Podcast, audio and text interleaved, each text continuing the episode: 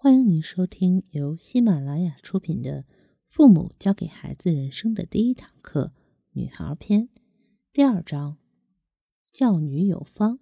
五、对待女孩的分数要理智。对待女孩的分数要理智。家长们似乎永远都对孩子的学习成绩不满意。孩子考了第十名，他们希望孩子下次考第五名。考了第五名，他们希望考第一名；孩子考了第一名，他们希望孩子每一次都考第一名。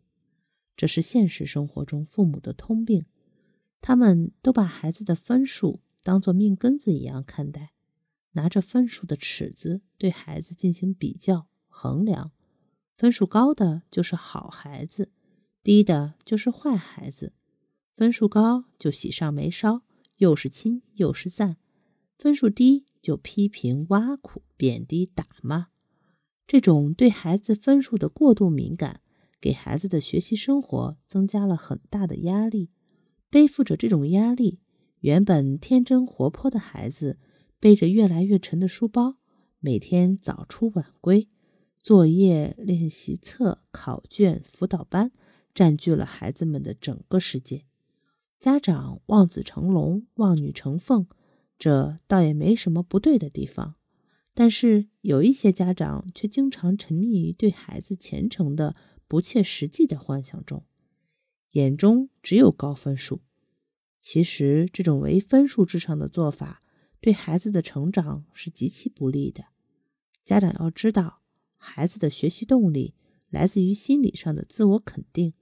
家长对孩子分数的过度重视，眼里除了分数没有别的，只看到孩子分数的高低，却看不到孩子心里的压力与不快。时间久了，孩子自主学习的欲望就被消失殆尽了，开始变得皮塌，底气全无，也变得不愿意学习。如此结果是家长想要的吗？也影响着孩子对待家长的态度。如果家长对于分数过于偏执，那孩子心里就会产生这样的想法：与我相比，我觉得爸爸妈妈更爱分数，我觉得我就是为分数而活。如果父母再因为分数而不理我、惩罚我，那我就去自杀。听到孩子心底的这种声音，家长们是不是吓坏了？其实，什么事情都是过犹不及。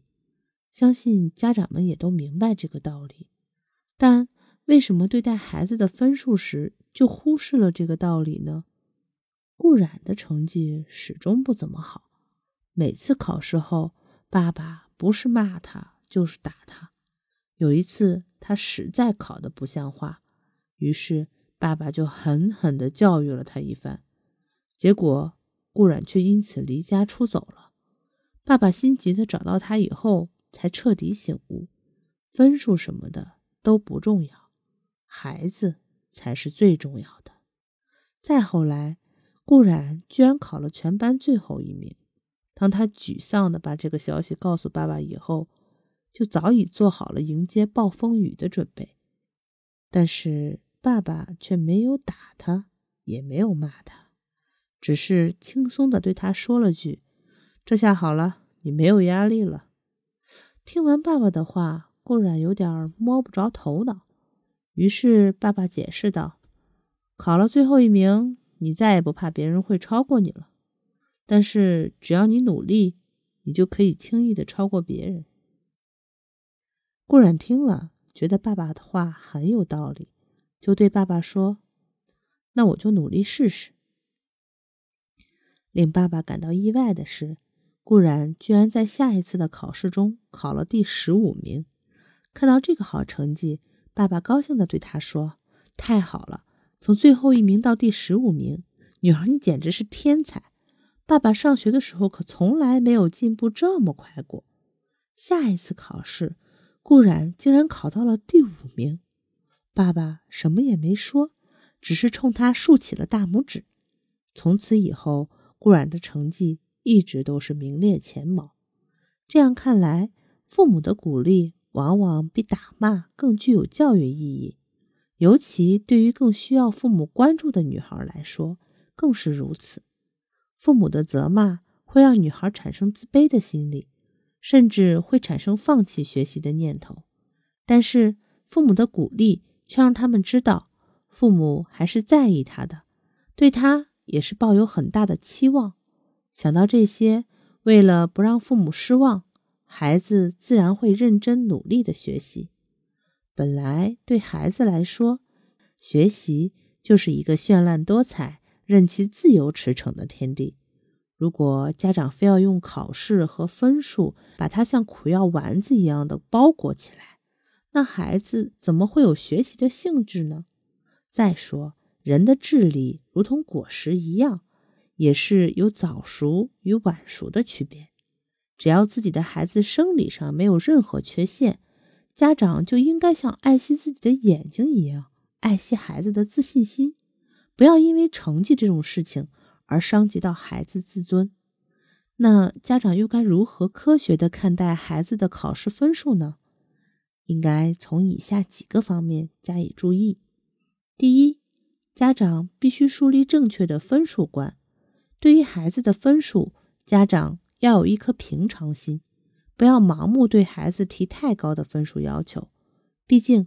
分数只是检验孩子某个阶段某门学科学习质量的一个尺度，而不是说分数高的孩子将来一定就有大出息，而分数低的孩子将来就没作为。高分低能、低分高能的例子古今中外举不胜举。家长在孩子分数差时，要帮孩子分析问题的根源，寻找赶上去的办法，切不可整天埋怨和唠叨。更不可打骂孩子。如果家长从孩子身上分析不出原因，可以主动找老师联系，请老师帮助分析孩子学习存在的问题，与老师讨论，请老师出出主意。第二，家长不要给孩子简单的定分数指标。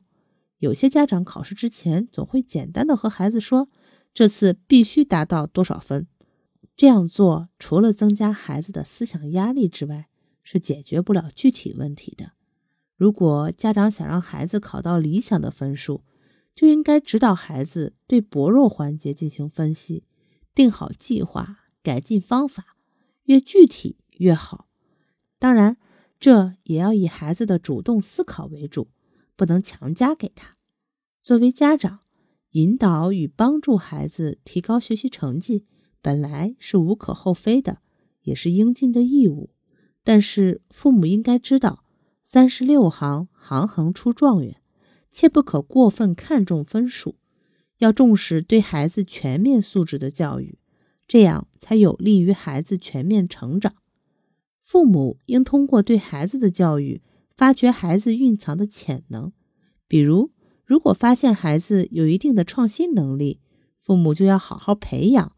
从未来社会对人才的要求来看，真正能在社会上获得很好发展机会的人才，都是具备很好的创新能力的人。